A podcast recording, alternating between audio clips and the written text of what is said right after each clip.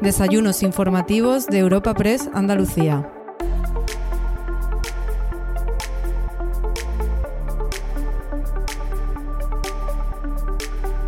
Comenzamos un nuevo capítulo de los desayunos informativos de Europa Press Andalucía para ofrecerte un encuentro con el secretario general del PSOE Andalucía, Juan Espadas. Nuestro invitado subirá a la tribuna informativa por excelencia tras una breve presentación de la mano del presidente de la Fundación Cajasol, Antonio Pulido. Tras la exposición inicial de Juan Espadas, podremos escuchar una charla mantenida con el delegado de Europa Press en Andalucía, Francisco Morón. Este desayuno informativo Andalucía cuenta con el patrocinio de CEPSA, Atlantic Copper y Fundación Cajasol. Para analizar la actualidad política, económica y social. Un foro marcado en este año electoral, como es inevitable, por la contienda derivada de las inminentes municipales aquí en Andalucía, en el resto de España también autonómica, y de las también ya cercanas elecciones generales. En esta ocasión y en la misma semana que arranca la campaña de los comicios locales, nos acompaña como ponente invitado el líder de los socialistas andaluces, a quien de nuevo le doy la bienvenida y agradecemos su participación en esta tribuna en la que colaboramos. Como muchos ya sabéis, Juan es una persona con carácter sosegado y tranquilo del que dio buen ejemplo durante su etapa como alcalde de Sevilla, un periodo en el que me consta disfrutó de la cercanía con los ciudadanos y además trabajó duro para poner a esta ciudad en el lugar que le correspondía. Enhorabuena, Juan. Ahora, como secretario general del PSOE andaluz, tiene por delante nuevos objetivos y nuevas tareas. Juan Espada asume un gran reto en esta cita electoral al frente de los candidatos de su partido a las alcaldías de Andalucía. Les toca, por tanto, defender la gestión de los alcaldes socialistas y de las diputaciones en una coyuntura con grandes desafíos para las ciudades y pueblos de nuestra tierra en el plano social, económico y ahora tan de moda también medioambiental. Usando sus propias palabras, en un tiempo tan incierto como en el que vivimos, los ayuntamientos se han convertido más que nunca, lo dijo Juan en unas declaraciones, las puertas de urgencia de los ciudadanos, lo que exige nuevas respuestas desde las alcaldías y también desde las diputaciones.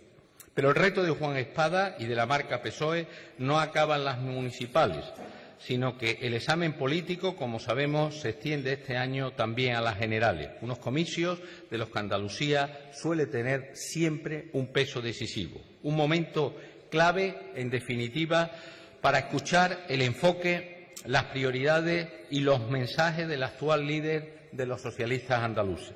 Para nosotros, para la Fundación Cajasol, como destaco siempre, es una gran satisfacción poder impulsar en la actual coyuntura espacios, espacios plurales de análisis y de debate como el que nos reúne en esta mañana aquí a todos. Sin extenderme mucho más, les dejo ya con los planes y las reflexiones de Juan Espada. Muchísimas gracias, Juan, por estar una vez más aquí con nosotros y también muchísimas gracias a todos ustedes por su asistencia y por su atención. Muchas gracias.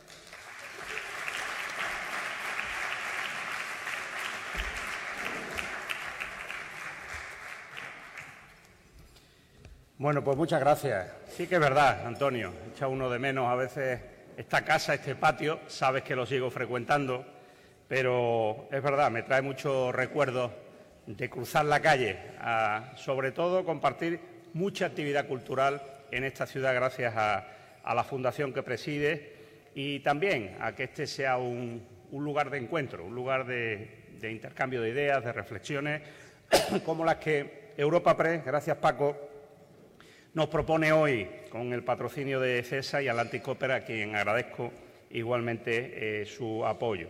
Gracias a los asistentes, permitirme que en particular delegado del Gobierno y presidentes de Diputación, que estáis hoy, os dais aquí eh, cita, el alcalde, que me dicen que se incorporará, pero como saben que es ubicuo, eh, puede aparecer por cualquier lugar, estén atentos a sus pantallas, ¿eh? Eh, en cualquier caso, si no lo puede llegar a conseguir será porque, bueno, pues, eh, sea imposible, porque intentarlo lo intenta siempre y en toda condición. Llegará diputados, diputadas, senadores, senadoras, compañeros del grupo parlamentario y del PSOE de Andalucía, secretarios generales también del PSOE de Sevilla, de Córdoba, secretaria general de Comisiones Obreras, muchas gracias, y secretarios provinciales de UGT y de Comisiones Obreras, eh, representantes empresariales de organizaciones de autónomos, agrarias, colegios profesionales, entidades sociales y empresarios, amigos y amigas que hoy habéis querido compartir este primer rato de la mañana de hoy lunes. A unos días tan solo del comienzo de la campaña de las elecciones municipales, permitirme que comparta algunas reflexiones sobre el momento político en el que se van a celebrar las mismas o lo que podríamos considerar ese factor de coyuntura, siempre importante a la hora de, saber qué pasará. Eh, también algunos datos de alcance sobre los objetivos que se plantean las candidaturas del Partido Socialista como no puede ser de otra manera, en estas elecciones municipales, una cita importante para revalidar e incrementar, en su caso, el enorme caudal de confianza que ya recibimos en 2019, que es sin duda nuestra referencia. El viernes tuve la oportunidad de comprobarlo además en persona, en el desayuno que el propio alcalde Antonio Muñoz dio, lleno de fuerza, de ideas y de propuestas claras, más un gran, si me lo permiten, balance de gestión a su espalda. Este fin de semana, en el que me he recorrido 900 kilómetros entre Granada y Málaga, ¿verdad, Pepe? En actos en seis lugares diferentes y hablando con vecinos y vecinas en todos ellos, sin duda eh, he podido percibir una vez más magníficas sensaciones. Lo que me decía María Luisa, magníficas sensaciones. Supongo que todos los partidos y líderes diremos lo mismo, pero yo puedo acreditarles que el trabajo realizado por las direcciones provinciales de mi organización desde el mes de enero aquí en todas las agrupaciones locales de Andalucía, y subrayo, en todas, ha sido para sentirse orgulloso que con 144 años de historia recién cumplido sigamos siendo el partido con mayor grado de implantación y raíces fuertes en todos los rincones del territorio de Andalucía. Y lo digo yo, y lo constato de primera mano, con 55.000 kilómetros en coche en tres meses y medio. El que pueda que lo empate. Eso sí, la espalda cada vez peor. Doctor Flores, algo tendremos que hacer. El 28 de mayo va a suponer sin duda un antes y un después en el panorama político andaluz desde 2019. Y se lo voy a intentar esbozar en tres motivos fundamentales. En primer lugar, porque estoy convencido que vamos a volver a demostrar la enorme fuerza municipal y territorial del PSOE. Es el único partido que se presenta en todos los pueblos y ciudades de Andalucía, los 819 pueblos y ciudades de Andalucía. Y esto solo lo puede decir el PSOE. Con 450 alcaldes y alcaldesas que se han dejado el alma por sus ciudadanos durante una situación tan dura como la pandemia y la crisis económica que vino a continuación y en la que todavía, sin duda, estamos, fruto de una guerra a las puertas de Europa y que acreditan un balance encomiable para repetir esa confianza. También con nuevas candidaturas que se presentan como alternativa de gobierno desde la humildad y la cercanía, pero con propuestas ambiciosas y transformadoras que llevan la marca socialista, la del verdadero municipalismo. En segundo lugar, porque el cuento de hadas del Partido Popular en Andalucía, si me lo permiten, tendrá su punto de inflexión con la derrota electoral ese día. Pienso que eh, ese día se va a producir la constatación por la ciudadanía de que tras cinco años de gobierno se puede comprobar que dijeron una cosa y han hecho otra. Que una cosa es eh, lo que su enorme aparato de propaganda dice y otra lo que sucede realmente el día a día en el día a día de la gente. Andalucía dista mucho de ser locomotora de España, como presume el señor Moreno. Para eso no basta con presumir de andalucismo, o construir relatos basados en grandes cifras del presupuesto. Necesitaríamos tener un gobierno autonómico que hubiese demostrado la capacidad de gestión que éste aún no ha demostrado y que tuviera un proyecto transformador, de verdad, de reequilibrio territorial, de cohesión social de Andalucía a la altura del caudal de fondos europeos de que disfruta España en estos momentos. Bienvenido, alcalde de Sevilla. Casi nada. Ya te he disculpado antes de que tú llegaras. Siempre a su disposición en servicio. Y señor, y señor delegado del Gobierno, que yo no sé si lo he citado. ¿Te he citado? Ah. A ver si... Eh, el más importante me lo he dejado. Bueno, os decía, en tercer lugar, cuando uno recibe el volumen de confianza y de votos que otorga una mayoría absoluta, como ocurrió hace un año en Andalucía, si ésta se convierte, y lo digo de verdad desde la convicción personal, en soberbia, muchas veces, en rodillo parlamentario otras, en alejamiento de la realidad, y en vez de centrarse en los problemas de Andalucía y sus oportunidades, se centra en confrontar diariamente con el Gobierno de España por interés electoral de su partido o en justificar su incapacidad de gestión, creo que aún no, está acreditada la misma, criticando a gobiernos socialistas anteriores, esto sin duda empieza a generar enorme frustración en las expectativas. Tengo que decir que Moreno Bonilla, para mí, ya no es el presidente moderado, que aún sin haber hecho nada relevante en el Gobierno, cosa que me consta, eh, todo el mundo sabe, tampoco había pisado ningún callo. Su pésima gestión sanitaria hasta el momento, especialmente en la atención primaria, o el desvío masivo e inflado de fondos públicos a la sanidad privada, además a dedo y sin concurrencia pública, su enorme error con Doñana, que ha generado una crisis institucional y de reputación histórica de Andalucía con la Unión Europea, y su confrontación constante, injustificada y hasta cansina, si me lo permiten, con el Gobierno de España o con su presidente, está decepcionando a los andaluces y andaluzas y eso es algo que al menos yo noto cada día en la calle. Tras casi cinco años en el Gobierno, Moreno Bonilla, a mi juicio, está decepcionando la confianza prestada que obtuvo de la mayoría de los andaluces en las elecciones autonómicas. Las candidaturas socialistas en los municipios el 28 de mayo no van a tener, que era una cuestión de la que se hablaba hace algunos meses, no van a tener que luchar con ningún efecto adicional del Gobierno del PP en la Junta, porque sencillamente aún no han hecho nada relevante positivo en los municipios como para ser tenido en cuenta en estas elecciones municipales. Es más bien al contrario, a los vecinos y vecinas que tienen que decidir su voto, más bien lo que van a pensar es, por ejemplo, en el deterioro de la atención primaria en la sanidad pública, en el cierre de aulas educativas públicas o en la nula, apuesta por la formación profesional y las oportunidades de los jóvenes en sus pueblos. Los mayores en las listas de espera de la dependencia, por cierto, en marzo había ya casi 88.000 andaluces esperando a ser valorados o recibir prestación, 3.700 más que a finales de 2022.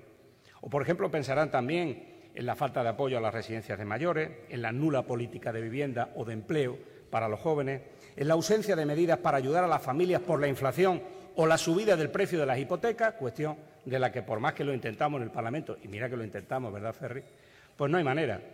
Seguramente lo que sí pensarán los vecinos y vecinas es por qué el Partido Popular ha votado no a todas y cada una de las cuestiones que han mejorado la vida de los vecinos y vecinas de esos municipios a lo largo de estos duros últimos tres años, medidas del Gobierno de España.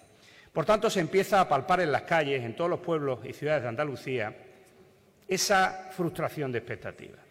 El lenguaje no verbal no engaña. Nunca. ¿Verdad? Por mucha foto amable o vídeo en TikTok que hagas, si tu expresión refleja que te sientes por encima del bien y del mal, más pronto que tarde la ciudadanía te pasará factura. Esto, los que nos dedicamos a esto, lo sabemos bien. Bueno, pues analicemos la coyuntura. El pasado 13 de agosto, hace poco, en una entrevista a una agencia que publicaba en varios medios, el señor Moreno Bonilla pronosticaba una recesión económica para nuestro país. Vayan a la hemeroteca, yo la consulté ayer. Acusaba al presidente del Gobierno de perezoso, incluso. Criticaba que los ministros plantearan que España pudiera ser una referencia en materia de crecimiento en Europa. Esto fue en agosto, está publicado. Al igual que el señor Feijó, los profetas del Apocalipsis se han quedado esperando que sus pronósticos se cumplieran porque ha sucedido justamente lo contrario. España ha sido el país europeo que mejor ha hecho frente a la inflación producida por la guerra y se ha convertido justamente en líder en el crecimiento, en el control de los precios en la aplicación de los planes de recuperación y resiliencia europeos, en especial, por ejemplo, la transformación energética, pilar estratégico fundamental, creador de empleo y motor, además de renovación productiva post-pandemia. Pero esto no queda aquí. Los resultados de las medidas del Gobierno de España para transformar el mercado laboral y ampliar la justicia social en nuestro país, protegiendo a los más vulnerables, junto a las políticas económicas de éxito antes mencionadas, hacen que estos cuatro años de socialdemocracia, a pesar de estar en un gobierno de coalición y no contar con apoyo alguno del Partido Popular en absolutamente nada que pudiera beneficiar a la ciudadanía, hayan sido un periodo de los más fructíferos de la historia democrática de nuestro país. Desde el punto de vista económico, Andalucía es una comunidad totalmente integrada en España. El 80% de nuestro devenir está directamente relacionado con lo que ocurre en el resto de España. Antonio, entro en el terreno económico con su permiso. ¿Cuántas veces hemos escuchado que si España va bien, Andalucía va mejor? O que si España se resfría, Andalucía coge una pulmonía. El éxito de las políticas del Gobierno de España son la clave de los resultados de los que Moreno Bonilla presume en Andalucía aunque él no quiera reconocerlo, incluso lo critique. Una gran contradicción, pero es la realidad. Lo que estamos viendo en el conjunto de los territorios de España responde a políticas que se han diseñado y se están ejecutando desde el Gobierno de España y de las que, evidentemente, en un territorio como en Andalucía, los resultados se están demostrando como satisfactorios. Lo imposible es disociar una cosa de la otra. Eso sí que está absolutamente claro. Cuando Andalucía, y fijaros la diferencia, flanqueaba, como lo hizo en la etapa 2012-2015, una situación muy grave, muy compleja, no se puede entender si los acontecimientos que ocurrieron aquella época en toda España, los presupuestos autonómicos se llevaron cuatro años sin crecer, de 2012 a 2016. Bajaron en todas las comunidades autónomas. Una época también, por cierto, de mínimos de inversión pública del Estado en Andalucía, señor delegado. Andalucía, como el resto de España, por su alta dependencia del turismo y alto grado de apertura económica, han sido siempre eh, pues muy afectadas por las crisis, especialmente. Por supuesto, por la pandemia, más que la media de la Unión Europea. En la superación de aquella crisis y de esta, ha habido comportamientos económicos completamente diferentes. Hemos sido los más beneficiados de las medidas adoptadas por el Gobierno de España en estos momentos la comunidad más beneficiada. El Gobierno andaluz del PP se mostró, insisto, contrario a todas estas medidas de política económica. Esa entrevista lo refleja en agosto. Su partido, además, votó en contra en las Cortes. El PP se ha opuesto a estas políticas que han mejorado la vida de millones de andaluces y andaluzas, como la subida de las pensiones, la subida del salario mínimo interprofesional, la lucha contra la pobreza a través del ingreso mínimo vital, la reforma laboral para combatir la precariedad en el empleo, sin duda la medida básica que está en el comportamiento de la economía en este momento y del empleo, a combatir la brecha de género en el trabajo con la extensión de permisos parentales iguales e intransferibles a los padres, a la ley de vivienda que fomenta la alquiler a la juventud, a la ley de cadena de valor agroalimentario para luchar contra los abusos especulativos que empobrecen al mundo rural, al plan de choque por el impacto social y económico que ha provocado la guerra de Ucrania. Andalucía, claro que ha logrado un alto crecimiento en 2021 y 2022, superior al 5%, aunque algo inferior al resto del Estado, lo que le recordamos también al señor Moreno Bonilla. Pero en todo caso es importante poner en valor los resultados conseguidos en 2022, directamente relacionados con la mejoría en nuestro país, como no puede ser de otra forma. El 2022 fue muy difícil, fue muy difícil, sobre todo a mediados de año, justamente cuando nos acercábamos a unas elecciones autonómicas. Ante los acontecimientos ocurridos en febrero con la guerra de Ucrania, todas las economías familiares y empresas, pero sobre todo la clase media y trabajadora, las pymes, se resintieron de forma muy pronunciada. La inflación alcanzó cifras de dos dígitos en julio, lo recordamos. Los tipos de interés subían rápidamente, las hipotecas se encarecían, vimos como la cesta de la compra, la luz, el carburante se disparaba. Todas esas graves incertidumbres económicas influyeron también, entre otras muchas cosas, en los resultados electorales de eh, las pasadas elecciones autonómicas. Ahora las circunstancias son diferentes. Por eso le hago este análisis de coyuntura, porque también eso va a tener una traducción en los resultados de las próximas elecciones. Y sobre todo porque las medidas económicas no son inmediatas, ¿verdad, Antonio? Tienen su decalaje temporal hasta que producen unos efectos. Finalmente, los cinco paquetes sucesivos de medidas que han movilizado más de 35.000 millones de euros para paliar las consecuencias de la inflación en la familia en las empresas, así como el logro de la aprobación en junio por la Comisión Europea de la llamada excepción ibérica en el mercado eléctrico, han sido determinantes en los resultados positivos que está ofreciendo nuestro país y, por tanto, Andalucía. Por tanto, del apocalipsis con el que iniciamos otoño Hemos pasado a los titulares de The Economist, en donde España es el cuarto país del mundo con mejor evolución económica en 2022, más que le pese, desgraciadamente, a un partido político que a veces parece alegrarse cuando las cosas no van bien o vaticinar eh, datos muy negativos.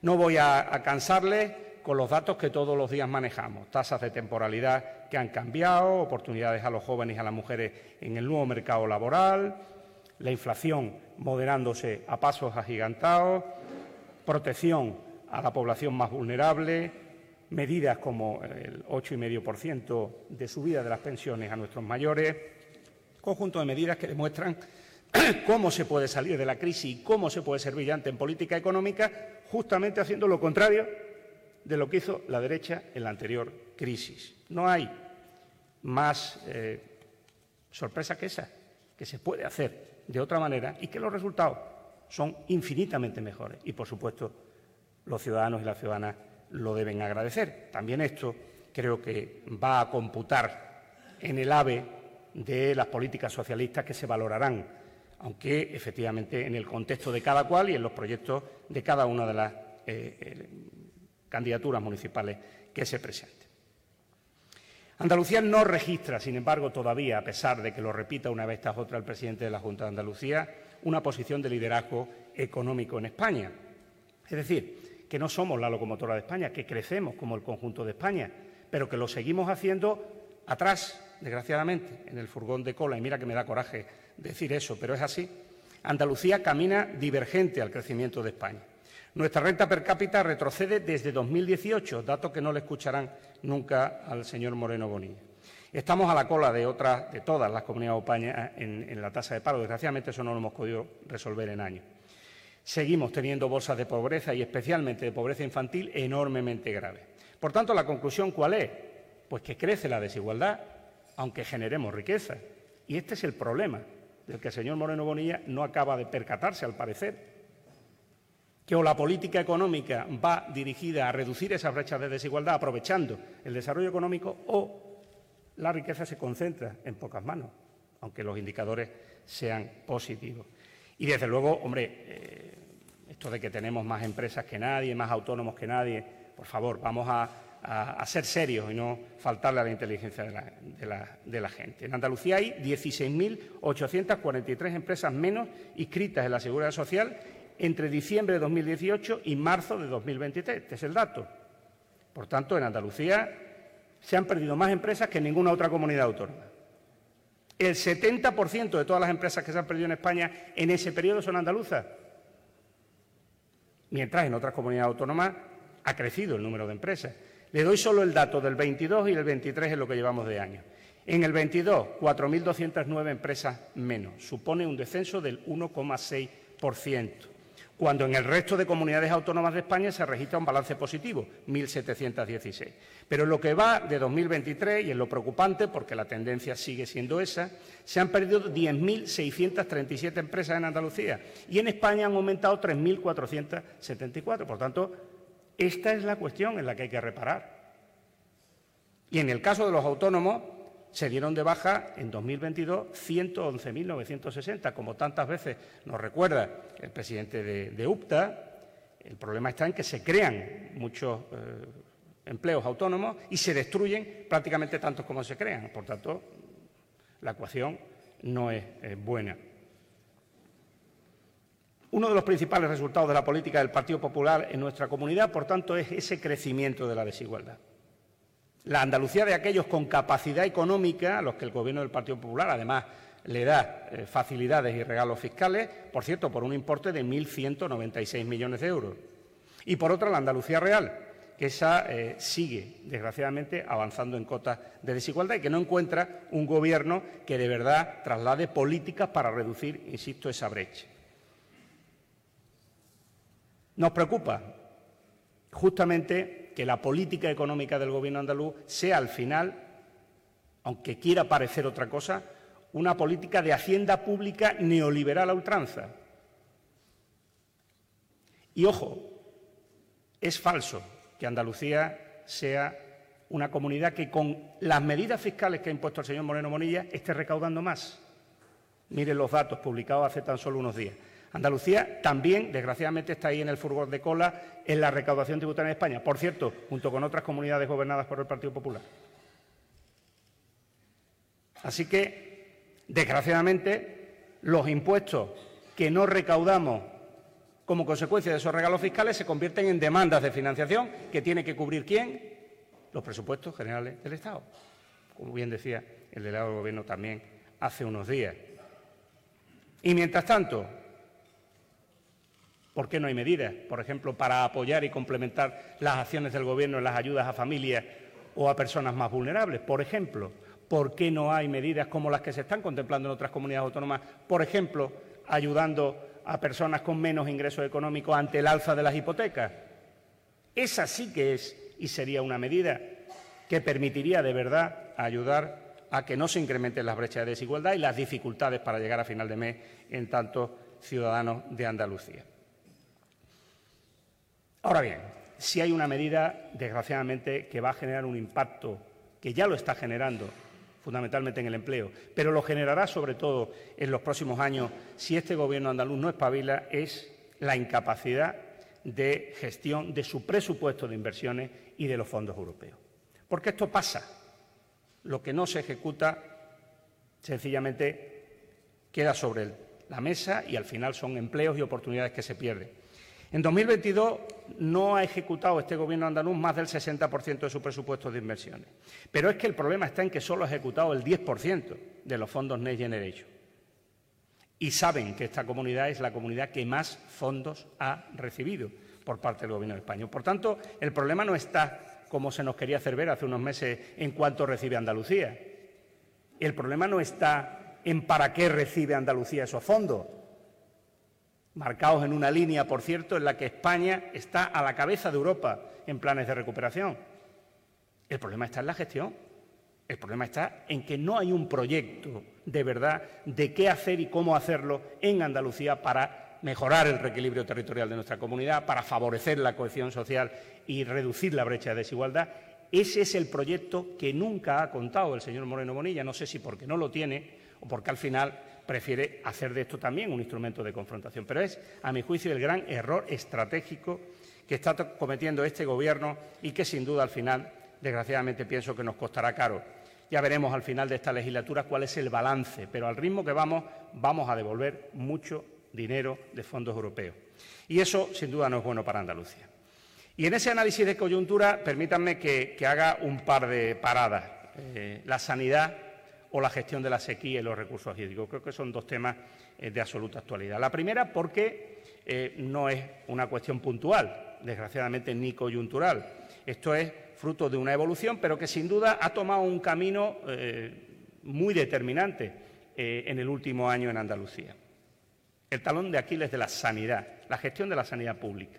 Esto lo sufren los ocho y medio millones de andaluces. Esto está en el día a día de la gente. Los médicos de familia, el personal sanitario en su conjunto, lleva semanas movilizándose para alcanzar un acuerdo por la atención primaria, que creo que es evidente que debe ser una prioridad. Así se lo trasladé en el mes de septiembre, así lo hemos llevado una vez tras otra, así las organizaciones sindicales están eh, intentando negociarlo.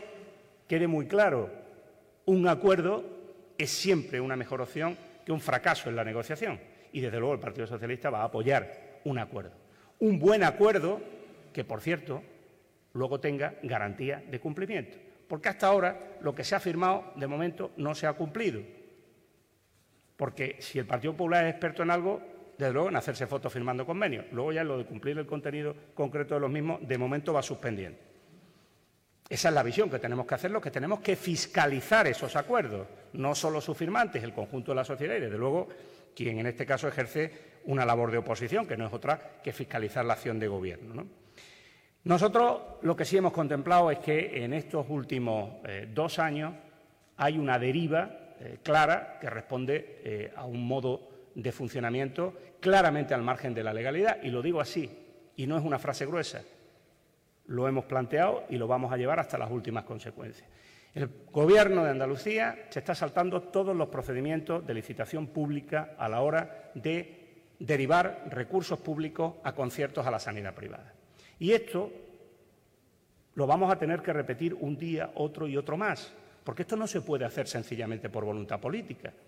Está al margen de los procedimientos legales. No puede sustentarse ni avalarse en una circunstancia de emergencia, porque la propia Junta de su Consejería de Hacienda a primeros de 2021 ya dijo que no podía seguirse utilizando ese procedimiento.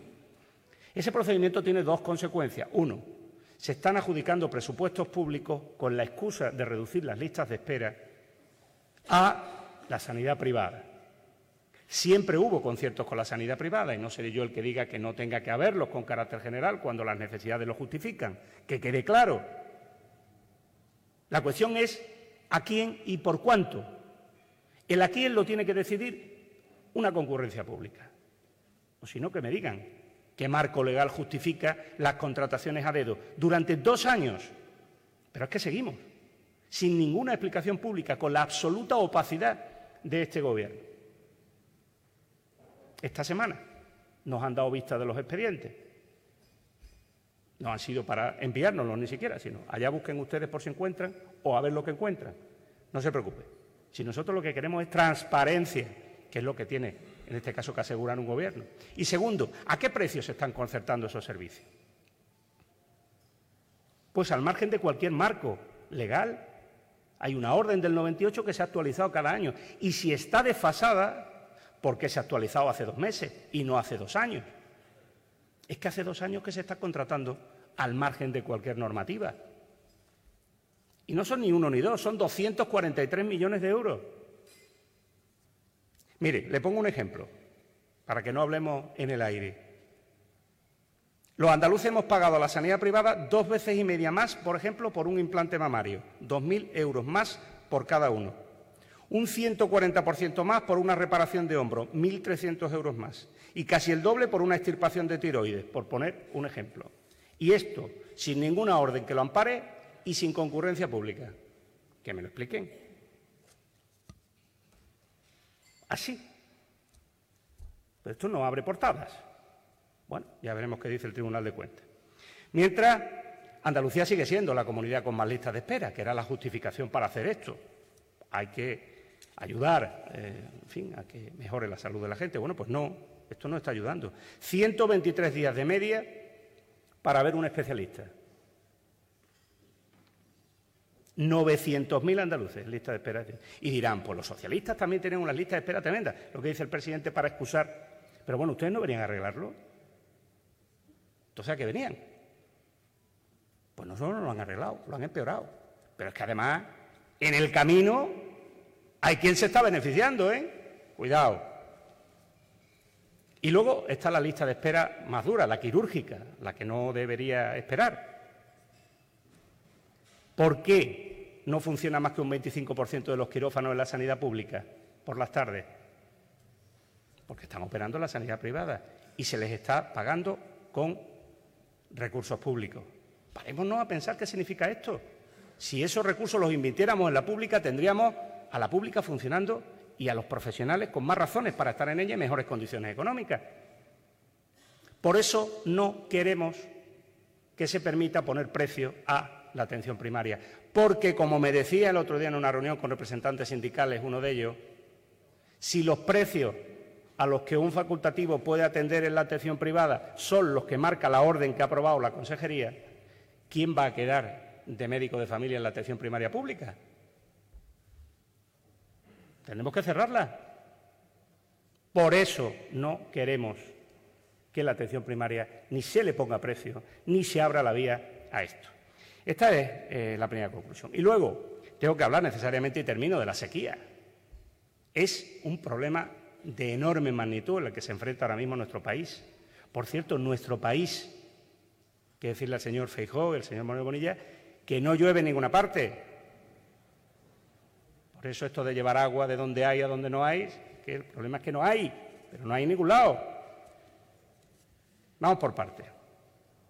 Ante las permanentes quejas del Gobierno andaluz por la ejecución de infraestructuras hidráulicas en Andalucía para, sin duda, desviar la atención de la gestión de aguas, competencia de la Junta de Andalucía en cinco años, porque aunque os parezca mentira, y lo digo muchas veces en las tribunas, la Junta de Andalucía tiene competencia. A veces uno piensa que realmente está solo para criticar.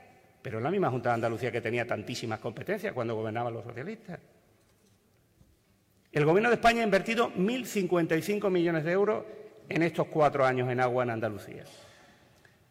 Por cierto, después de las nulas inversiones, y si no, mírenlas, eh, ¿a qué se dedicó el señor Rajoy en inversiones hidráulicas los siete años de gobierno? Que luego, claro, ahora te acusan de llevar un retraso, pero el retraso hay que sumarle siete años. ¿O es que ahí no hacían falta? ¿Recuerdan esto de los incendios se apagan en invierno? Pues las infraestructuras hidráulicas hay que ejecutarlas cuando no hay una amenaza grave de sequía. Esto es de primero, de primero de gestión pública de estas cosas. Inversiones imprescindibles, esos 1.055 millones, y de las que escucho, pero vamos, este fin de semana, de nuevo, que parece que o no se sabe o no se enteran o sencillamente mienten. Por ejemplo, dice el señor Moreno Bonilla que el Gobierno de España no se preocupa de la desalación. Pero ¿quién ha reactivado la desaladora del Bajo Almanzora? ¿Quién va a licitar Carbonera, Campo de Dalía? Le digo al señor Moreno Bonilla los siete años del señor Rajoy qué pasó con la desaladora en Almería. Y todavía va y lo dice. Bueno, lo mismo alguien, claro, en Cádiz, lo mismo, pues no lo saben. Y pensarán, hombre, pues vamos a desalar, ¿por qué no invierte el Gobierno de España? Pero si es el que está invirtiendo. Esto es tremendo, ¿eh? Conducciones de la presa de Rules, Pepe, ¿pero quién ha activado aquí las conducciones de la presa de Rules? Que efectivamente es incomprensible que lleve tantos años, gobiernos de uno u otro, pero quien la ha activado realmente es este. ¿Qué puede decir el Partido Popular? Por cierto, de poner poquito, ¿eh? Para una vez que dijiste, hombre, vamos a arreglar esto, ¿no? Vamos a retratarnos un poquito, ¿no? Todos vamos a ayudar a los regantes, ¿no? Poco, ¿eh? Nada. Túnel de San Silvestre, Maru. Infraestructura hidráulica para Huelva, igual que la presa de Alcolea, ¿qué se hará? Ya lo digo yo, ¿qué se hará? Pero el túnel de San Silvestre es este gobierno que lo ha licitado, no el anterior. ¿Dónde estaba? señor Moreno Bonilla en el Parlamento estaba. Yo no lo vi reivindicar en el 2015, ni en el 16, ni en el 17, nada del túnel de San Silvestre. No sabía dónde estaba San Silvestre y dónde estaba el túnel. Infraestructura de saneamiento y depuración en todo el territorio. Por tanto, ¿de qué estamos hablando? 1.055 millones. Y todavía tengo que escuchar en el Parlamento de Andalucía que, mira que me fui de allí y me fui a preguntar que dijo que, se habían ejecutado como 7, 8 milloncillos en Andalucía Oriental y otros 11, 12 milloncillos en Andalucía. Pero bueno, no, creo que engañar a todo el mundo todo el tiempo es imposible. Ahora, lo que no conseguimos enterarnos, ¿verdad, Ana? Es dónde están los 1.500 millones de euros que él dice que moviliza en infraestructura hidráulica de la Junta de Andalucía. Yo tengo una teoría, que los 1.500 millones de euros que anuncia son la suma de los presupuestos de la Junta de Andalucía de 2019, 20, 21 y 22. Si no, no te salen las cuentas. Eso sí, le ha puesto una, una hornacina y ahora lo llama Plan SOS. Nombre regular. Pero bueno, o sea que no son 1.500 millones que vamos a dedicar a, que son 1.500 millones que llevamos poniendo en los presupuestos cuatro años. Bueno, pues os digo cuál es el resultado de haber puesto eso en los presupuestos. Pues que solo ha ejecutado el 39%, 614 millones, que se ha dejado sin ejecutar todavía el 61%, por tanto, un poquito de humildad. Que el Gobierno de España le costará ejecutar inversiones, que no digo yo que no, pero a usted le cuesta tela también, ¿eh? Un poquito de... ¿eh? Y sobre todo, fondos europeos. Tenemos sin ejecutar el 72% de los fondos europeos. ¿De qué vamos a hablar aquí? En eso es lo que hay que concentrarse. Termino. El fin de semana ha supuesto un despropósito, sin duda, sin igual, en declaraciones, a mi juicio, lamentables en relación con el agua del señor Feijó y Moreno. Han decidido que este es el tema con el que hay que ganar votos en el territorio. Han prometido agua para todos y en todas partes. Esto me suena al metro, Antonio. Metro en todos sitios, en todas partes y a la vez. ¿Te suena, no? Está poniendo al señor Moreno cara de zoido. Ya veremos. Ya veremos. Agua en todas partes y para todos, como artífices de ese milagro de los panes y los peces o un absoluto ejercicio de demagogia y de cinismo solo comparable a las cosas que le escuchamos a líderes como Trump. Por ese camino van. Y yo diría, en este tema no podríamos tener un poquito de responsabilidad y de rigor para hablar de un problema muy grave como el que tienen los españoles y, por supuesto, los andaluces, me parece. ¿eh? Cuando estamos en una emergencia de sequía en toda España, ¿a quién se le ocurre decir que el agua vaya de un lugar a otro? Eva, que vaya de un lugar a otro, que fluya, ha dicho el señor Mario, que fluya, que fluya el agua. Pero si no hay, señor presidente, ¿cómo va a fluir? Si aquí la cuestión es cómo gestionamos la escasez. Impulsemos obras de emergencia. Verán el Consejo de Ministros de mañana. Acordemos con los usuarios las prioridades para los recursos. Cuidemos el abastecimiento de agua de uso humano, que va a ser el problema en los próximos meses. Afortunadamente, esta sequía se aborda de una manera muy diferente a la de los 90. Algunos nos acordamos, algunos nos acordamos de aquel año 95, y en esta ciudad especialmente. ¿Sabéis cuáles eran las pérdidas en las redes en esa fecha? En las redes de saneamiento y abastecimiento de agua en Sevilla el 40%. ¿Sabéis cuáles son ahora? El 11%. Eso es gestión. Así se afronta ahora una sequía. Que expliquen en Almería por qué la empresa de saneamiento de agua sigue perdiendo, por cierto, los hectómetros que luego piden del trabajo, trabajo segura, por ejemplo.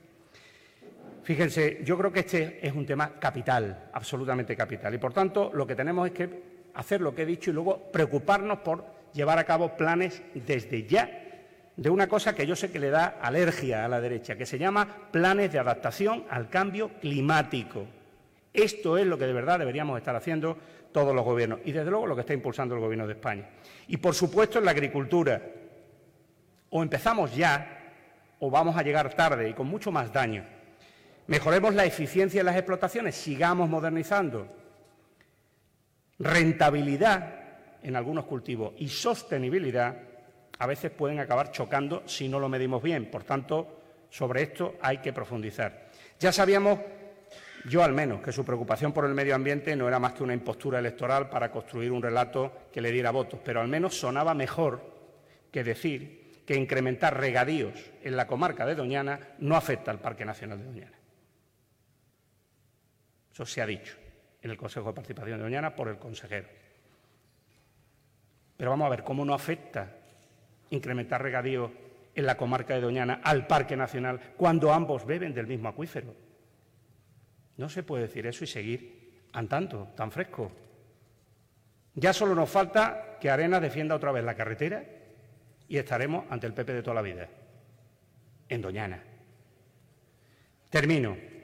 Tres políticas, recogiendo el testigo que decía el alcalde de Sevilla y que citaba al principio Antonio eh, en tu, yo creo que brillante intervención el otro día en el desayuno. Tres cuestiones que deberían, solo tres, marcar el próximo mandato de municipales en Andalucía si de verdad el Gobierno andaluz pensara que los ayuntamientos son el tercer pilar del Estado, cosa que a mi juicio todavía no se le ha visto. Fiscalidad local para mejorar los servicios públicos. Vivienda y políticas sociales. Tres magníficas políticas, competencia autonómica, dejo ahora al lado las del Estado, me centro en las de Andalucía, en las que la Junta de Andalucía tiene una inmejorable posibilidad de establecer una nueva relación en estos próximos cuatro años con los ayuntamientos y diputaciones de Andalucía. Ahí va a tener el señor Moreno Bonilla muchos alcaldes y alcaldesas socialistas después del 28 de mayo dispuestos a colaborar para mejorar las condiciones de vida de sus vecinos y vecinas. Muchas gracias.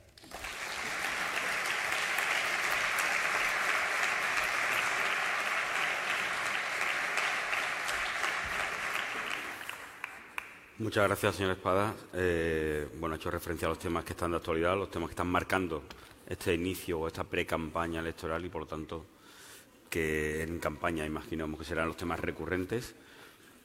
Empecemos por Doñana. Eh, se está hablando de todas las consecuencias que puede tener esa proposición de ley que se va a tramitar en el Parlamento de Andalucía. Ante ella, el Partido Popular, el Partido Socialista, perdón, el Grupo Socialista ha tenido un cambio de actitud. Antes de las elecciones autonómicas se abstuvo eh, ante una ley, una proposición de ley eh, igual y ahora se pone en contra. ¿A qué se debe el cambio? ¿Qué es lo que se ha producido o qué es lo que ha ocurrido para que el Grupo Socialista cambie su posicionamiento respecto a esta proposición de ley. Lo he explicado. ¿eh? Lo, he explicado en. Está, Sí, sí. Lo he explicado en, muchas ocasiones y lo voy a seguir explicando. Mire, vamos a ver. Eh, cuando el año pasado, a primeros de año, el Partido Popular eh, planteó esta iniciativa en sede parlamentaria, lo primero desde el punto de vista del Partido Socialista, fue eh, explicarle al Gobierno del señor Moreno Bonilla que la fórmula que elegía para intentar abordar una propuesta a un problema no era la correcta. Miren eh, la intervención de Mario Jiménez en ese pleno, en el del debate sobre la admisión a trámite o no, y le dijimos, señor Moreno Bonilla, si usted lo que quiere es resolver un problema a determinados agricultores en la comarca, ¿por qué no sigue el procedimiento que marca aquello que quiere revisar, que es el plan de la Corona Norte Forestal de Doñana? Es legítimo que un gobierno quiera modificar el decreto o el plan de otro gobierno anterior. Por tanto, ¿por qué no actúa como gobierno, ejerce sus competencias, convoca a la comisión de seguimiento, el Consejo de Participación de Doñana y nos cuenta su propuesta? No, en vez de eso, usted huye, manda un papel al Parlamento, que es el legislativo, cuando esto es una cuestión del Ejecutivo, de su potestad reglamentaria, y lo hace, eso sí, sin ni un solo informe técnico que avale su propuesta.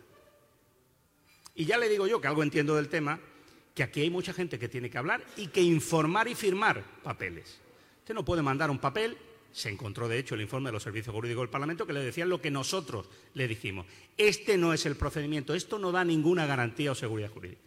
Y nosotros, mire, hicimos algo que se llama política constructiva, que es decirle, oiga, si efectivamente hay un problema y nosotros sabemos que hay agricultores que entienden que se les ha generado un perjuicio y que no había derecho a que se le eh, tomara la decisión en el 14 de dejarlo, en este caso, en una condición de suelo eh, no regable.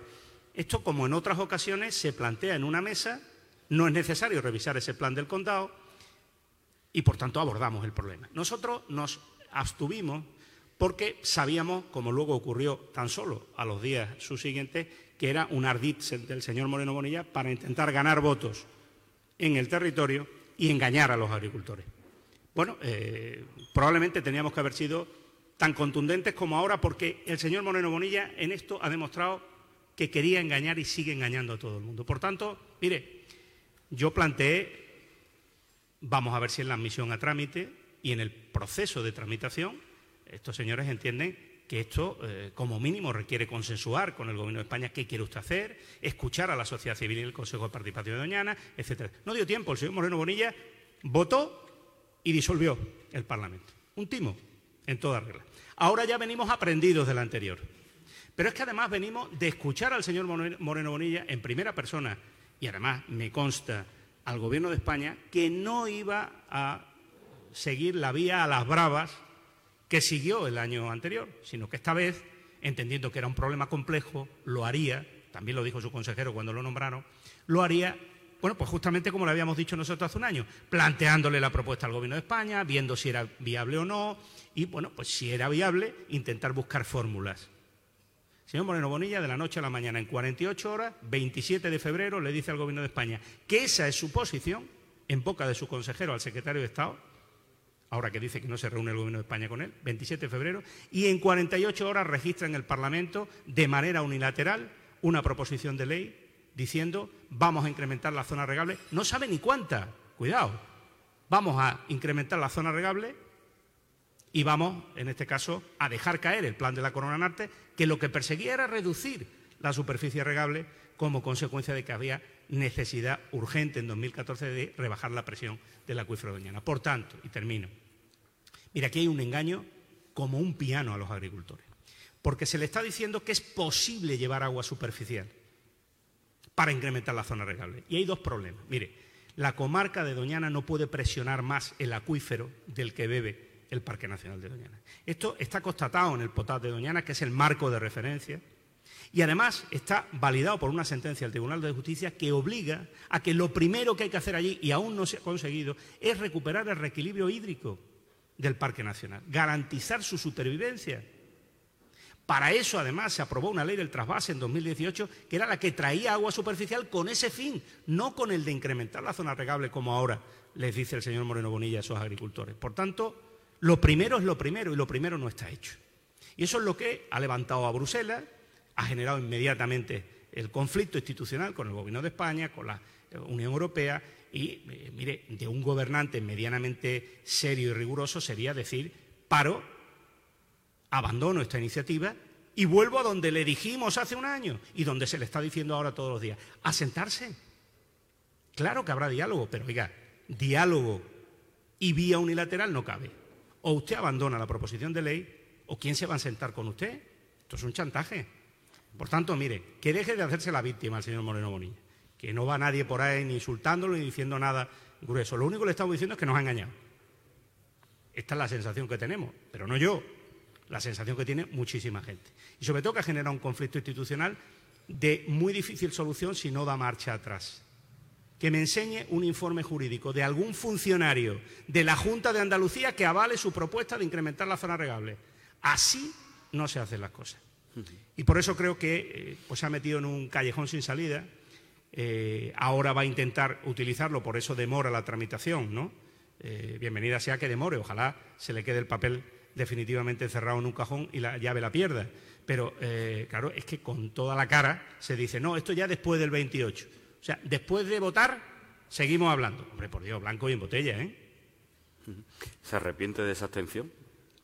No, es que eh, hemos dicho lo mismo hace un año de lo que hemos dicho ahora. Oiga, que no es esta la vía, que la vía es otra. Si usted quiere hacer una propuesta, vamos a ver, si quiere hacer una propuesta, que la haga. Si el problema es que ha elegido una vía que él sabe perfectamente que no solo no da ninguna seguridad jurídica, sino que va contra una sentencia del Tribunal de Justicia y contra la lógica de la preservación de un espacio como Doñana. Por tanto, ¿qué ocurre? Ve usted, que nos engañará una vez, pero no nos va a engañar dos. Y que la propuesta de política útil ¿Sabes para qué sirvió? Exclusivamente para que él creyera que ahora se va a salvar diciendo que es que nosotros hemos cambiado de opinión. Nosotros dijimos lo mismo el año pasado y decimos lo mismo en este. No se puede incrementar la zona regable de la comarca de Doñana porque Doñana no debe soportar en ese acuífero más presión de agricultura intensiva. No puede en estos momentos. Y es falso que vaya a llegar agua superficial del trasvase. Esa está designada y dirigida a sustituir el agua subterránea y los derechos y las concesiones vigentes en este momento. Por tanto, de verdad, que no hable más historias de que el agua viene de aquí y va para allá y yo la traeré de otro sitio. vamos a hacer las cosas con cabeza, ¿no? Y vamos, por cierto, a sentarnos con los agricultores afectados. Por cierto, que diga cuáles, que empiece a sentarse con ellos, que cree una oficina técnica y que le plantee, evidentemente, una fórmula de compensación económica. Más agua no hay. Si alguno tiene algún derecho que pueda acreditar y que jurídicamente sea viable, pues las administraciones, como en otras ocasiones han hecho, pueden adoptar fórmulas de permuta, de compensación, siempre que se acrediten esas cuestiones. yo no tengo por qué negar a priori que alguien las pueda acreditar, para eso está el análisis caso por caso. Esa es la diferencia. El Partido Socialista el año pasado le dijo, yo cojo ese testigo, si hay un problema, arreglémoslo. Yo no voy a dar la espalda a alguien que tenga un problema en el territorio. La cuestión es que la forma de arreglarlo para el señor Moreno Bonilla lo que ha significado es agravarlo.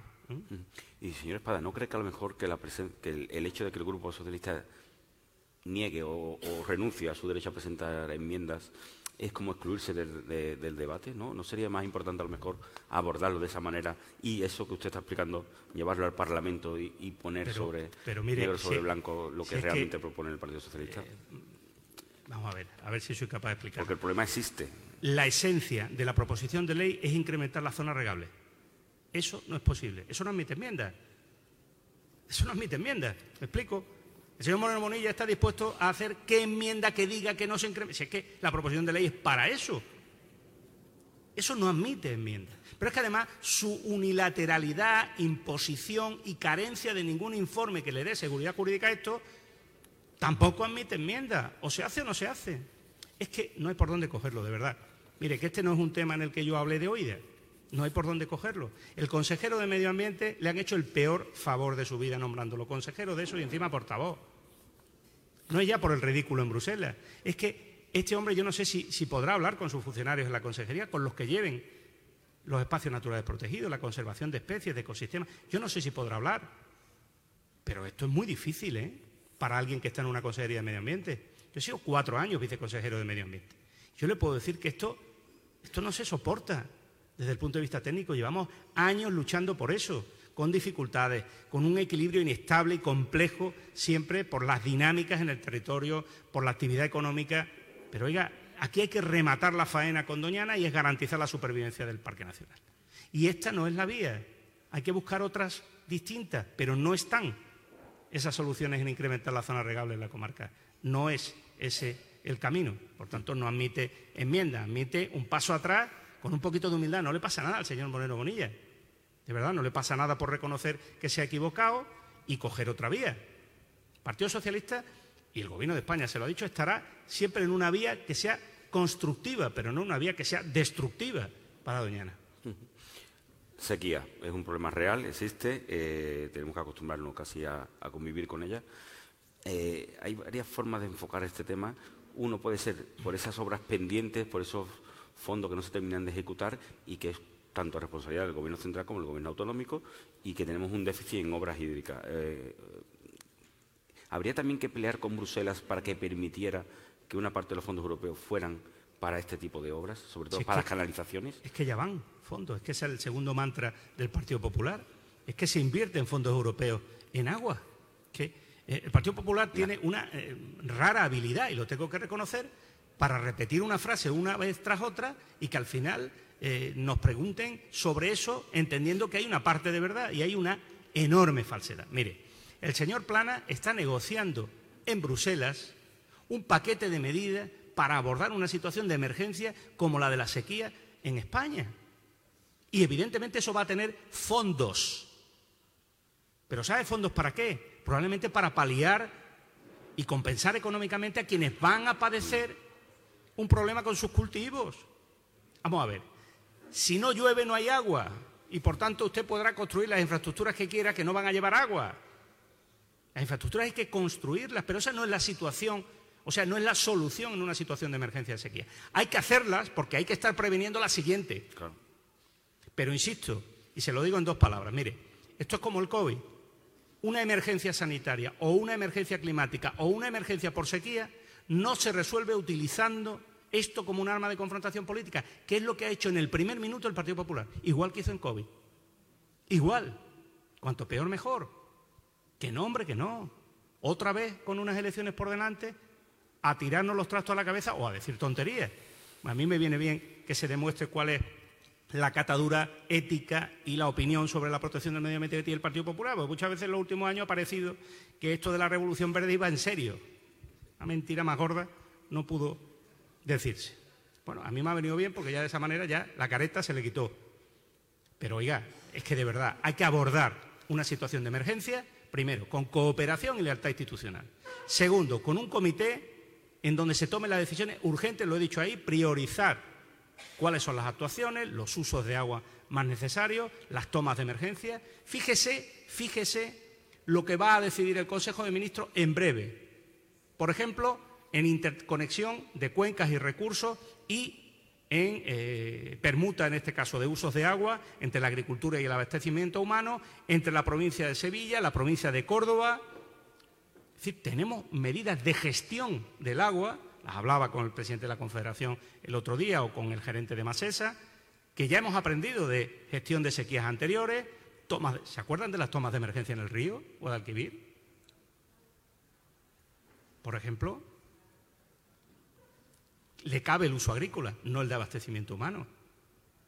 Se van a depurar parte de esas aguas probablemente en una toma de emergencia muy pronto, para un uso agrícola. Es decir, aquí estamos en el momento de la gestión de la sequía, de la gestión de la emergencia, del abastecimiento humano, del uso agrícola o las compensaciones a los agricultores y ganaderos ya de carácter inmediato. En eso es lo que tenemos que estar. Hay una importante reunión hoy, ¿no, Pepe? Entre la consejera de Agricultura y el secretario de Estado y, y los regantes para el tema de Rule, a ver si definitivamente ya hoy se alcanza ese acuerdo. Es decir, hay que seguir con la inversión y las infraestructuras, por supuesto, no se puede parar pero ahora hay que tomar decisiones de gestión importantes, no en un escenario de hostilidad y de tiro de trastos o de tonterías eh, de campaña electoral hablando de que el agua fluya y este tipo de cosas. Esto es lo que digo, seriedad y rigor. Ahí se miden los gobernantes. ¿eh? No obstante, sí que es cierto que durante todos estos años, eh, al igual que no se ha sido capaz el Estado, las comunidades autónomas y el Gobierno central de ponerse de acuerdo para un plan de financiación autonómica, el Plan Hidrográfico Nacional es una asignatura pendiente es un tema que debería afrontarse de una manera genérica en España, ¿no? Los planes hidrológicos se han aprobado hace tan solo unos meses.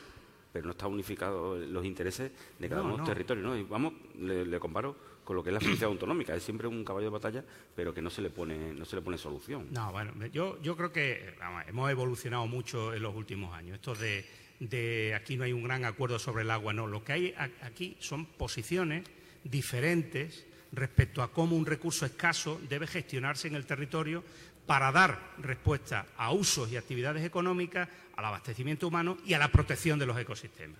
Que esta tercera pata se le olvida siempre al Partido Popular y a la derecha, que se cree aquello que dice de que, hombre, qué pena que el agua se tira al mar. una barbaridad más grande que eso. Debían de ponerlo en primero, en primero de diputado o primero de senador para que no hubiera el, que diga ponga una cruz en eso, no lo admitan, no lo dejen entrar en las Cortes.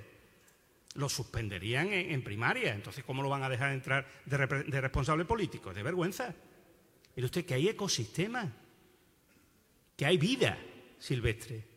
Es decir, que, esto no es así de simple y ya está. Por tanto, mire, se han aprobado los planes hidrológicos de Cuenca en estos últimos meses.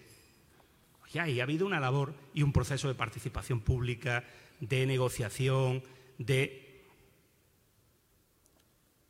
Y por cierto, la interlocución con los regantes del Gobierno se ha llevado de manera ordenada. ¿Qué es el ejemplo ahora con el tema del vado del quema. Confederación Hidrográfica, ¿con quién habla de esas cosas cada año, si se va a hacer un desembalse o no, de manera ordinaria? Pues con los usuarios de esos riegos. No había ningún problema, como todos los años. Se mete el gobierno andaluz a qué? A decir algo desde el punto de vista demagógico para quedar bien, para generar un poco de lío. Pues no ha salido a defendernos ni la hermandad al monte.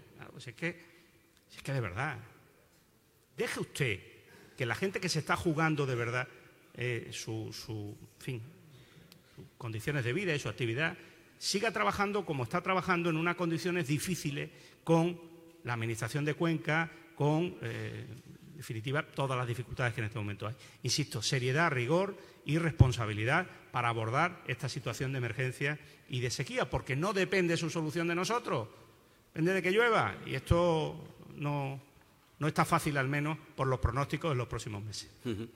La sanidad, la sanidad también fue un problema que, viene ya de todos los gobiernos. En el último gobierno del Partido Socialista en Andalucía también padeció lo que era el tema de las manifestaciones de la huelga y de los sindicatos médicos. Em, ¿Dónde cree usted que está el acuerdo? ¿Qué, es lo que necesita Andalucía para definitivamente mejorar su, sanidad y para descartarlo como un problema permanente al que nos estamos enfrentando?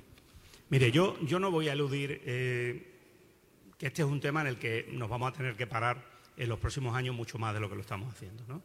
Eh, en este momento, a diferencia de ese periodo 2012-2015, eh, que generó, sin duda, una falta de recursos evidentes en los presupuestos generales del Estado, en las inversiones públicas en Andalucía, para poder dotar a la sanidad pública de las mejoras y de la evolución creciente, 2012-2013 la sanidad pública en Andalucía era la joya de la corona. Por tanto, hay claramente un proceso en el que las inversiones caen y son los resultados de una determinada política económica y una forma de afrontar esa crisis a través de recortes, incluidos esos, que dejó claramente resentido el sistema. Nosotros no tuvimos capacidad de maniobra, entre otras cosas porque no teníamos un modelo de financiación autonómica, seguimos sin tenerlo, que de manera estable depositara los recursos suficientes para prestar esos servicios públicos en Andalucía. Eso sigue faltando. Por tanto, mire usted, y lo digo alto y claro, el modelo de financiación autonómica se tiene que arreglar, porque esa entrada de ingresos estable la necesita Andalucía para la salud, la educación y la dependencia. Dicho lo cual, recursos, aun sin modelo de financiación autonómica, esta vez y en esta crisis sí que han llegado de manera ingente a Andalucía. Por tanto, no hemos tenido un problema de recursos. Se han producido transferencias extraordinarias, decisiones políticas como consecuencia de la COVID y decisiones, además, como consecuencia de las lecciones de la COVID que era hay que apoyar la inversión en infraestructura sanitaria. Eso ha permitido abrir hospitales, abrir plantas en esos hospitales. Por cierto, ese dinero no ha sido autofinanciado de la Junta de Andalucía. ¿eh?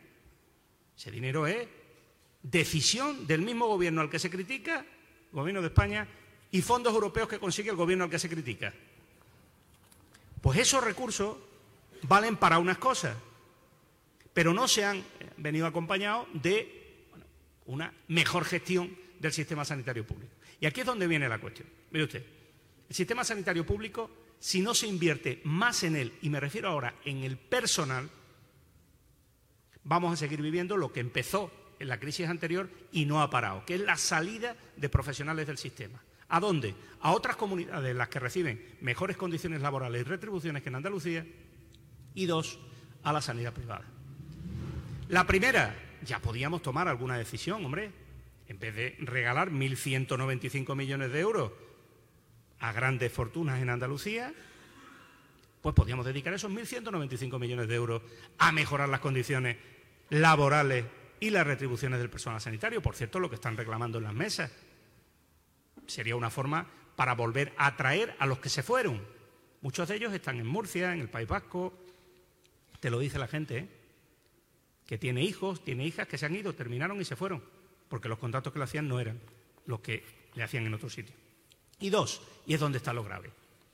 ¿Es solo un problema de eso? No, es un problema de que el Partido Popular, desgraciadamente, tiene un modelo mixto de gestión de la sanidad público-privado, pero no solo el de los conciertos sanitarios de toda la vida para atacar las listas de espera o tal, no.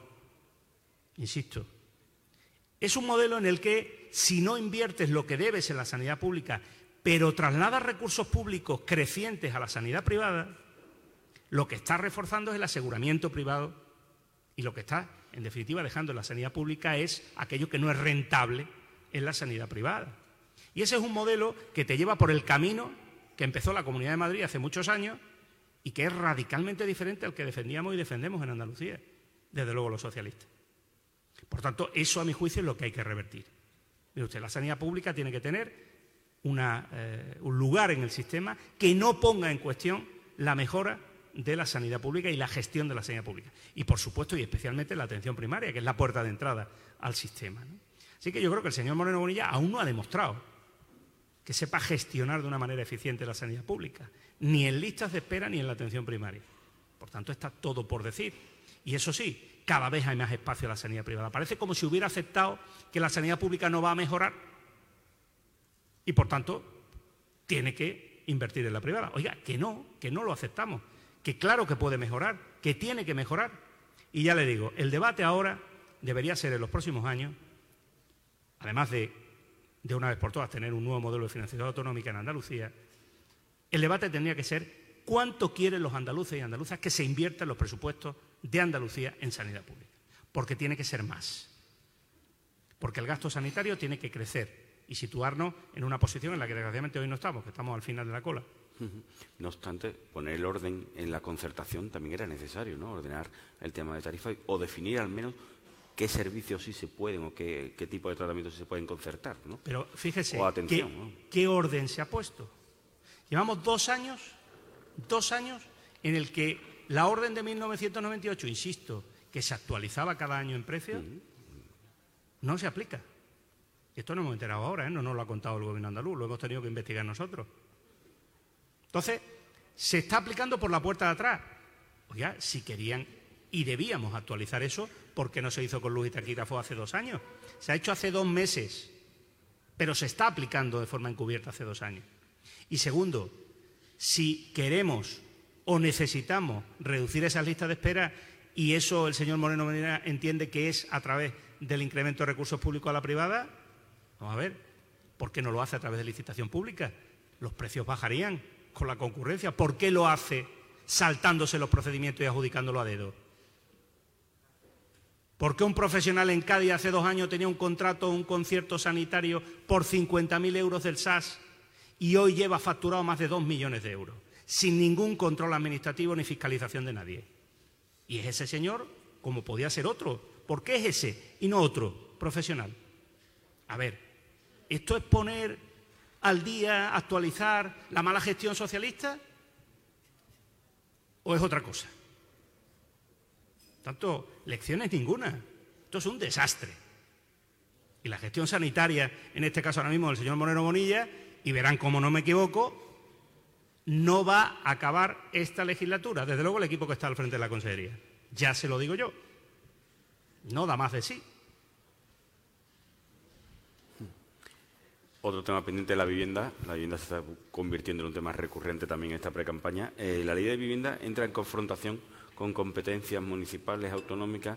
¿Qué visión tiene usted de lo que es la nueva ley de vivienda e incluso esa controversia que está existiendo entre Podemos y Partido Socialista porque Podemos está en contra de esos avales o de esa política de avalar a, los jóvenes de cara a que tengan su primera hipoteca, que ya, por cierto, en cada comunidad autónoma está aplicándolo porque es competencia de las comunidades autónomas. Bueno, vamos a ver. Eh, mire, Andalucía en 2009 eh, tuvo que llevar al Parlamento, y yo era consejero en ese momento, una ley de derecho a la vivienda en Andalucía. ¿Por qué? Aprendamos las lecciones del pasado. Porque eh, como situación de la, como consecuencia de la crisis inmobiliaria y de eh, la imposibilidad de acceder a la vivienda por parte de muchos sectores de la población, aparte de las consecuencias del pinchazo de la burbuja, era necesario que la Administración acreditara de alguna manera, entrara, interviniera ese mercado de la vivienda para garantizar que, que la vivienda dejara de ser un objeto de especulación y fuese el ejercicio de un derecho. ¿Cómo se ejerce ese derecho? Garantizando que en el mercado haya vivienda a precio asequible. Si no la hay, la Administración tiene que entrar. ¿Qué ha ocurrido? Pues ha ocurrido que si la Junta de Andalucía no se toma en serio la política de vivienda como competencia autonómica que lo es y coopera con los ayuntamientos para definir suelo, hacer que se aplique la ley en materia de suelo y vivienda, que se apliquen esas reservas de suelo para vivienda protegida. Si eso no se produce, la oferta es tan escasa que los jóvenes o personas con menos ingresos económicos no tienen la posibilidad, no le digo ya de acceder a la propiedad, de acceder a un alquiler razonable. Esto es lo que ocurre en Málaga. ¿Por qué cree que nuestro candidato en Málaga ha hecho girar todo su discurso político en torno a la necesidad de que el gobierno municipal de Málaga tenga y se implique de verdad en una oferta de suelo y de vivienda a precio asequible?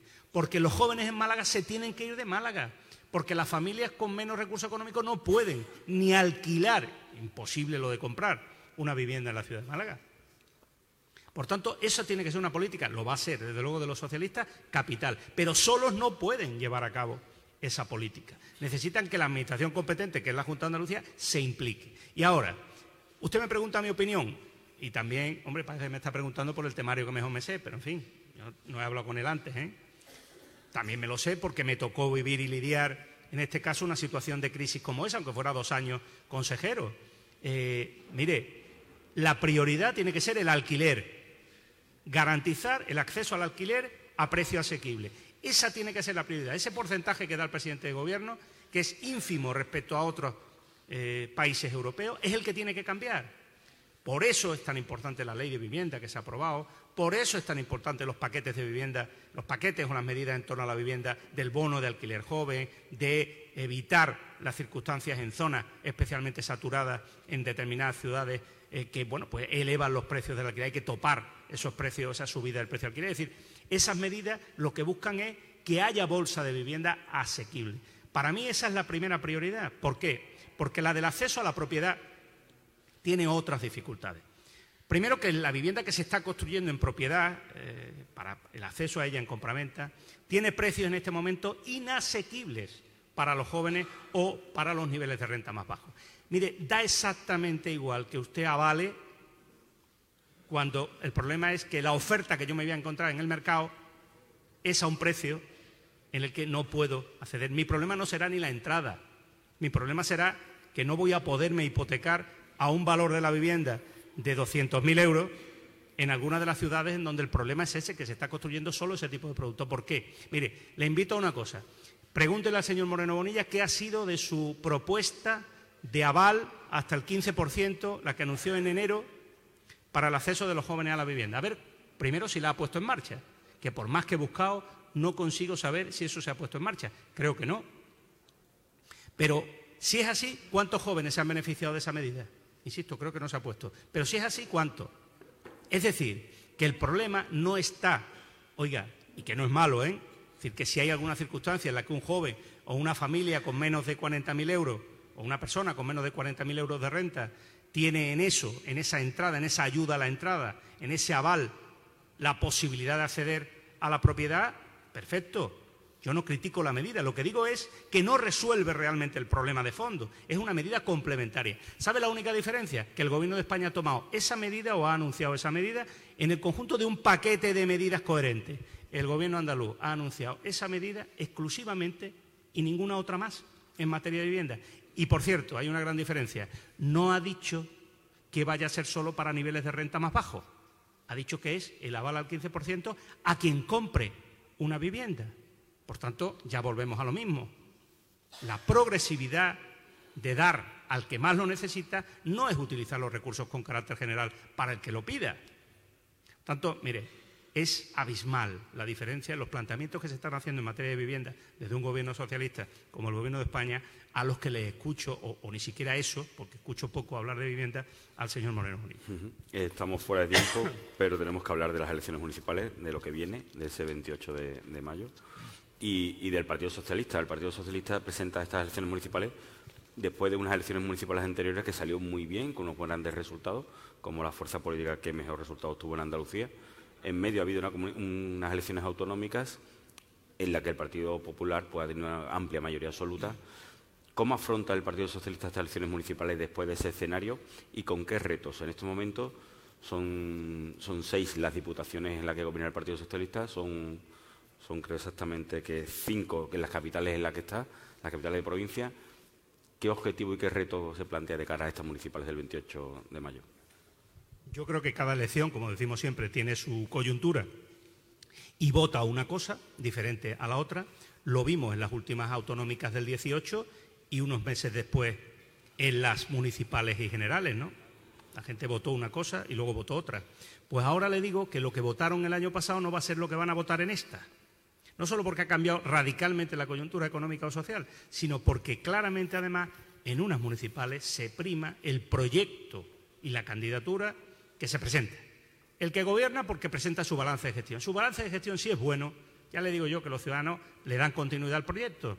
Y si no vale, pues te lo cambian y te votan a la alternativa que presente. Esta es la realidad. Eso prima por encima de cualquier cosa. Es decir, aquellos que querían hace unos meses hablar de 8 de 8, el efecto no sé qué. Este, eso no deja de ser más que fuegos de artificio para intentar orientar el voto. Pero, mire usted, el voto se puede querer orientar. De hecho, se orienta, diariamente a través de múltiples mecanismos, propaganda y encuestas. Pero, al final, yo confío en la inteligencia y la decisión de los ciudadanos y estoy convencido que eh, cuando votan municipales saben lo que votan. Votan candidaturas, votan eh, alcaldes o alcaldesas, votan proyectos concretos, votan gestión, votan alternativa, ilusión, confianza. Yo estoy convencido que el Partido Socialista va a obtener un resultado magnífico el 28 de mayo, pero bueno, lo vamos a ver ya tan solo en unos días, así que para qué especular. Pero, ¿cree usted que se puede mejorar la situación actual? Mire, eh, es que, eh, como le he dicho, cada coyuntura y cada momento son circunstancias diferentes. Yo pienso que vamos a mejorar los resultados del 19, pero es que fueron muy buenos. No quiero pecar tampoco aquí de un optimismo desmesurado, ¿no? Sobre todo porque, fíjese, no hay unas elecciones municipales. Hay tantas elecciones municipales como municipios. Entonces, no se celebran unas elecciones municipales en Andalucía ni en España.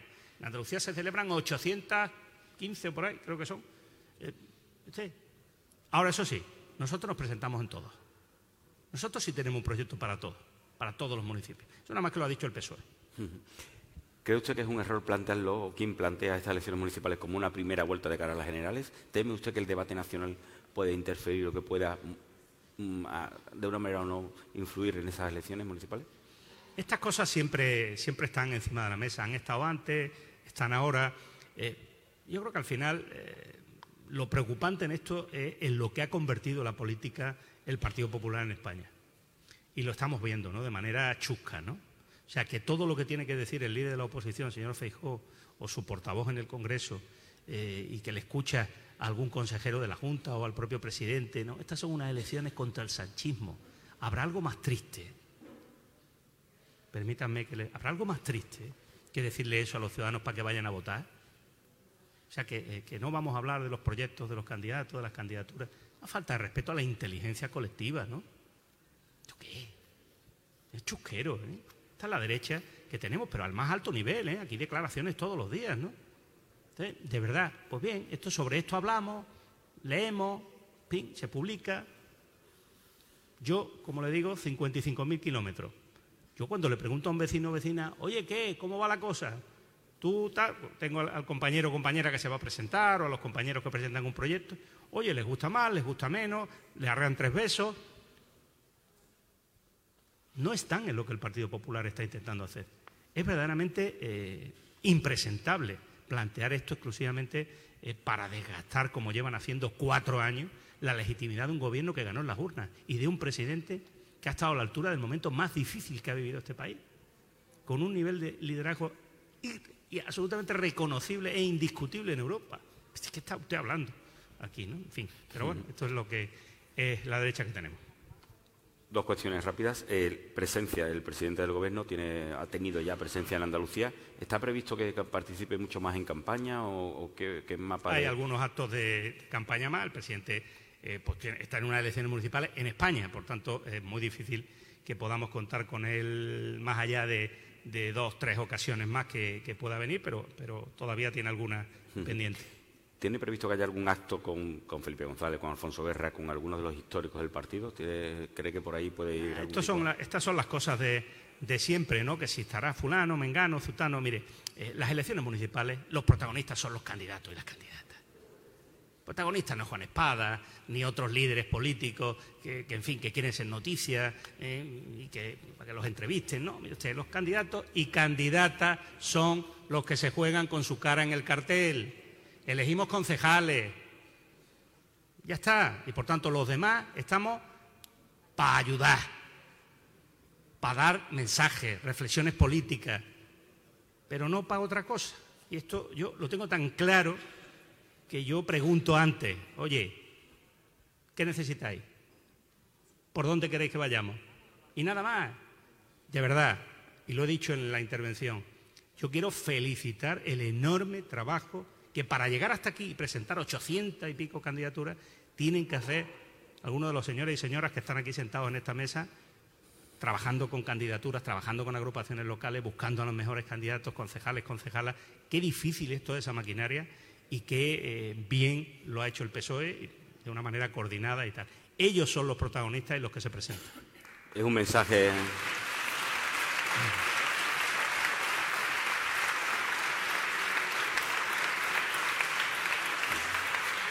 aparte de esos protagonistas, siempre hay alguien que se quiere aprovechar de las circunstancias o que quiere dar eso. Es un mensaje directo a Susana Díaz el hecho de que no hay que aprovechar esto para entrevistas ni para ponerse en el cartel. Yo no estaba hablando de nadie en particular, ¿eh? Pues, le pregunto. Lo único que, le digo es que los protagonistas son los candidatos y las candidatas, ¿no? Y que todos nos debemos a lo que eh, podamos aportarle a cada uno de ellos. Cada compañero o compañera en el partido, si sabe estar a la altura de lo que necesitan esos candidatos y candidatas, lo hará magníficamente bien. Nada más. Señor Espada, muchísimas gracias. gracias. Despedimos este episodio del podcast de los desayunos informativos de Europa Press Andalucía, invitando a todos nuestros oyentes a descubrir el resto de episodios de este programa, así como los del resto de podcast de Europa Press a través de europapress.es barra podcast. Recuerda que todos ellos están disponibles en las principales plataformas de podcasting.